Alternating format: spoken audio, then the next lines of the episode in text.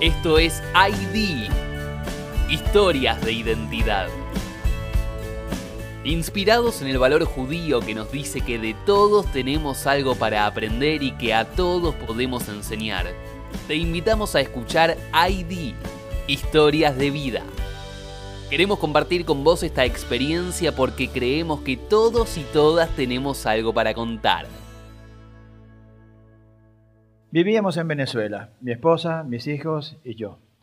Por los años 80 y 90, Venezuela era un país estable, próspero, de grandes oportunidades para personas que trabajaran muy duro como yo. Vivíamos bien, teníamos un buen pasar, teníamos un hermoso departamento, viajábamos mucho. Mis hijos fueron al mejor colegio y después a la mejor universidad. Y todo estaba bien hasta que en el año 99 llegó un presidente, que ya se imaginarán ustedes quién fue, que nos cambió la vida del país que teníamos y nuestra vida también. Para aquellos años, para en ese tiempo, nosotros nos hacíamos una pregunta que seguramente se hicieron muchos judíos en la Alemania de los años 40. ¿Cuándo será el momento de irnos antes de que sea tarde? Para el año 2001, la situación de Venezuela ya había cambiado bastante. Eh, realmente vivíamos muy estresados, mis negocios ya no estaban bien, la situación laboral y social tampoco, y la inseguridad se había desbordado.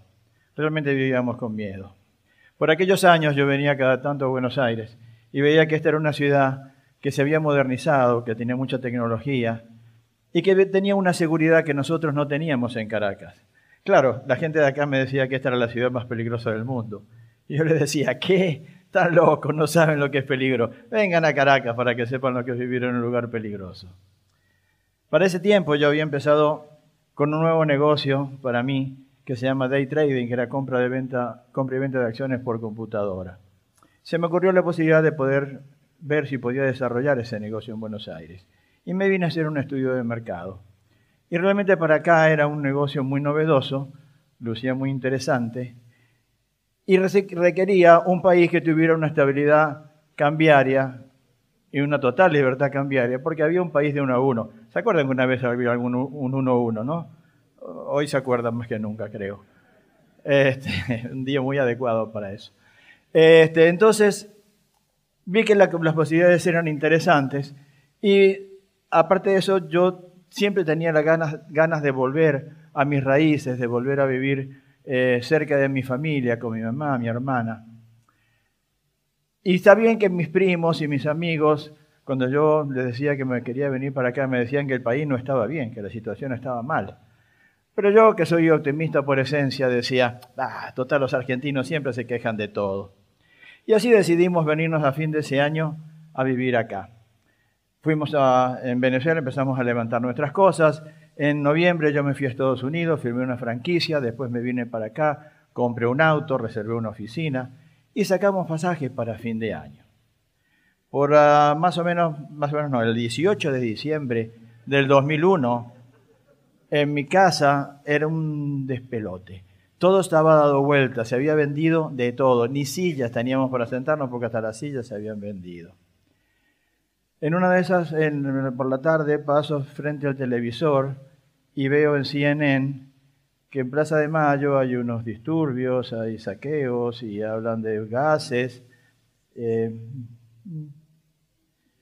al día siguiente vemos que el presidente del país al que nos estamos viniendo a vivir se sube en un helicóptero y se va, y se va para nunca más volver y, y como dice la canción. Y después al otro día vemos que un señor presidente interino no tiene mejor idea que decir, la deuda no se va a pagar y este país entra en default. Y alrededor todos decían, Argentina, Argentina. ¡Oh! ¡Qué lío! ¿Qué hago ahora? A todo esto, Sarita, mi esposita, me martillaba la cabeza todo el tiempo diciéndome, nos estamos saliendo de Guatemala para Guatepeor, más vale malo conocido que bueno por conocer. Está bien, nos tenemos que ir de acá, pero no es Argentina el lugar a donde hay que ir. Imagínense ustedes, ¿qué hubieran hecho? A siete días de viajar y empezar un nuevo proyecto de vida. La casa desbaratada, yo ya sin actividad comercial en Caracas y los pasajes en la mano. Yo dije, ni modo, si el presidente que no sirve se fue, vendrá otro que acomode las cosas. Y convencí a Sarita. Y el 28 de diciembre, en la mañana del 2001, llegamos a este país en plena presidencia de... ¿Alguien se acuerda quién era el presidente de este país el 28 de diciembre del 2001 en la mañana? No, no, no. No saben, no saben. Se llamaba Eduardo Camaño. Nadie se acuerda de él, ya me acuerdo. Bueno, les cuento que cada de esos días, a cada persona que decíamos que nos habíamos venido a vivir para acá, decía, ¿qué? Usted está loco, todo el mundo se quiere ir de acá y usted se viene a vivir ahora para acá. Y yo le decía, ¿y por qué no? ¿Ustedes qué se creen? ¿Que el último sale, cierra la puerta, apaga la luz y se va? Los países no desaparecen. Argentina, Argentina va a seguir existiendo. Todo lo que quisimos arrancar. Ah, les cuento que el negocio que yo venía a arrancar, a los seis días, sin haber empezado, ya era ilegal. No había más uno a uno. Todo lo que quisimos arrancar durante ese año y el año siguiente no funcionó. Realmente las cosas se pusieron pesadas y llegó un momento que hasta mi auto tenía en venta. Pero Dios que siempre me tira esa soguita salvadora en el momento adecuado y cuando las papas queman, me hizo ver una visita en la prensa que decía, se buscan autos para remis. Y yo dije, ¿y por qué no? Y fui a ver de qué se trataba. Y esa tarde empezó mi vida de remisero. Cuando tenía mi primer pasajero sentado atrás, me inventé una frase que me acompañó por años y me dije, Jorgito, serás lo que debas ser, y si no, serás remisero. Así que fui remisero durante 10 años. Créanme que fue de verdad divertido. En ese tiempo llevé a miles de personas de los lugares más increíbles y exóticos. Eh, llevé a las personas con la ilusión de los que se iban y las escuché las aventuras de los que regresaban. Escuché historias de todo calibre, de antes y de ahora, las intimidades más íntimas, los romances, las peleas, las reconciliaciones, los negocios de casi todos. Realmente fue una etapa interesante. Pero un día dejé de manejar.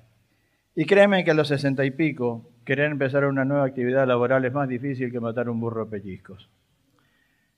Pero yo no me quedé quieto, seguí adelante, porque la vida siempre da nuevas oportunidades. Las oportunidades existen, siempre están.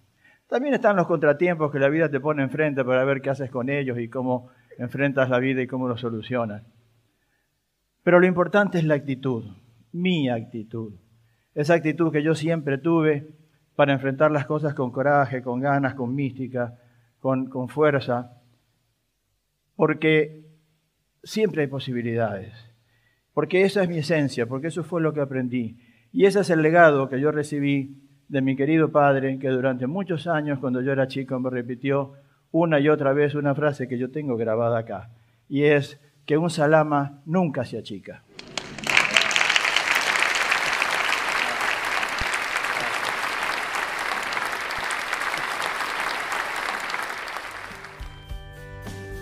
Si te gustó esta historia y crees que puede hacerle bien a otra persona, podés compartirla.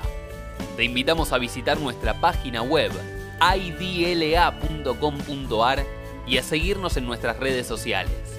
Facebook id.la, Instagram id.latm. Para escuchar todas las charlas del programa, suscríbete a nuestro canal de YouTube, ID Identidad y Diversidad. ID, historias de identidad. Todos y todas tenemos algo para contar.